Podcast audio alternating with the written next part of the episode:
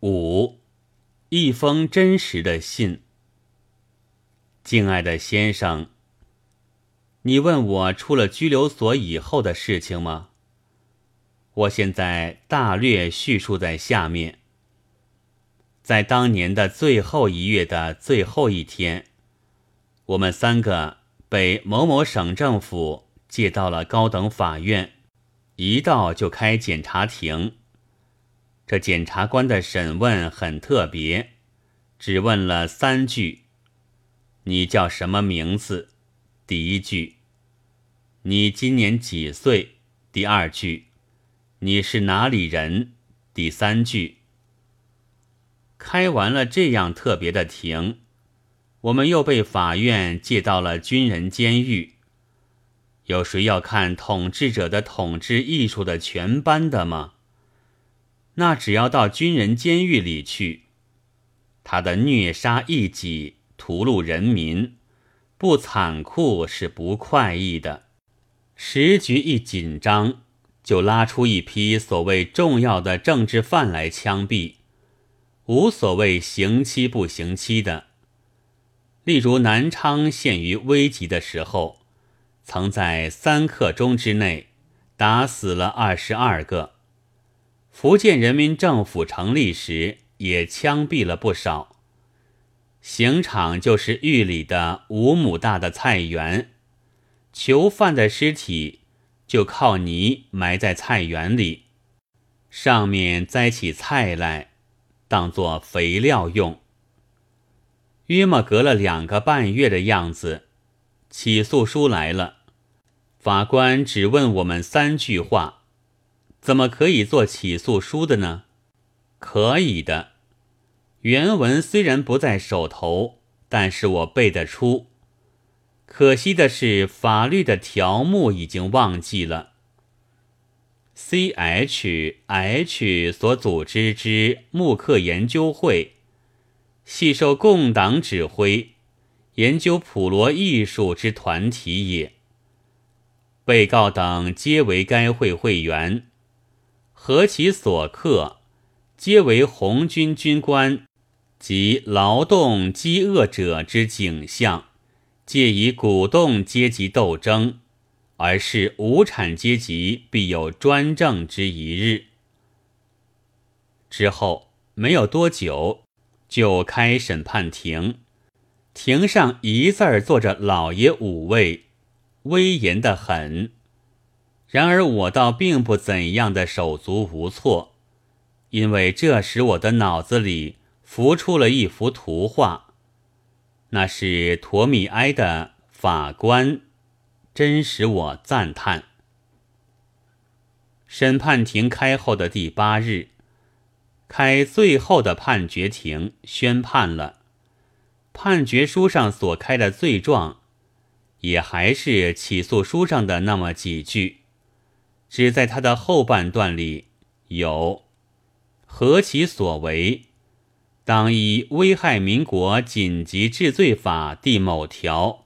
刑法第某百某十某条第某款，各处有期徒刑五年。然被告等皆年幼无知，误入歧途，不可无敏。特依某某法第某千某百某十某条第某款之规定，减处有期徒刑二年六个月。于判决书送到后十日以内，不服上诉。云云，我还用得到上诉吗？服得很，反正这是他们的法律。总结起来，我从被捕到放出，竟游历了三处残杀人民的土场。现在。我除了感激他们不砍我的头之外，更感激的是增加了我不知几多的知识。单在刑罚一方面，我才晓得现在的中国有：一抽藤条，二老虎凳，都还是轻的；三踏杠，是叫犯人跪下；把铁杠放在他的腿弯上，两头站上彪形大汉去。起先两个，逐渐加到八个。四，跪火链，是把烧红的铁链盘在地上，使犯人跪上去。五，还有一种叫吃的，是从鼻孔里灌辣椒水、火油、醋。烧酒。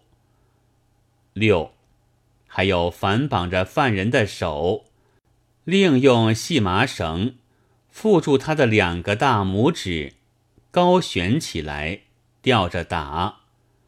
我叫不出这刑罚的名目。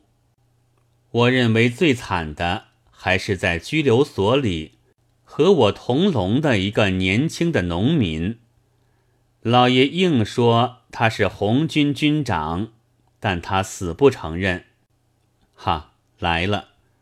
他们用缝衣针插在他的指甲缝里，用榔头敲进去，敲进去了一只，不承认；敲第二只，仍不承认；又敲第三只、第四只，终于十只指头都敲满了。直到现在，那青年的惨白的脸、凹下的眼睛、两只满是鲜血的手，还时常浮在我的眼前，使我难于忘却，使我苦痛。然而，入狱的原因，直到我出来之后才查明白，祸根是在我们学生对于学校有不满之处。尤其是对于训育主任，而他却是省党部的政治情报员。他为了要镇压全体学生的不满，就把仅存的三个木刻研究会会员抓了去做示威的牺牲了。而那个硬派卢纳切尔斯基为红军军官的马褂老爷，又是他的姐夫。多么便利呀！写完了大略，抬头看看窗外，一地惨白的月色，心里不禁渐渐的冰凉了起来。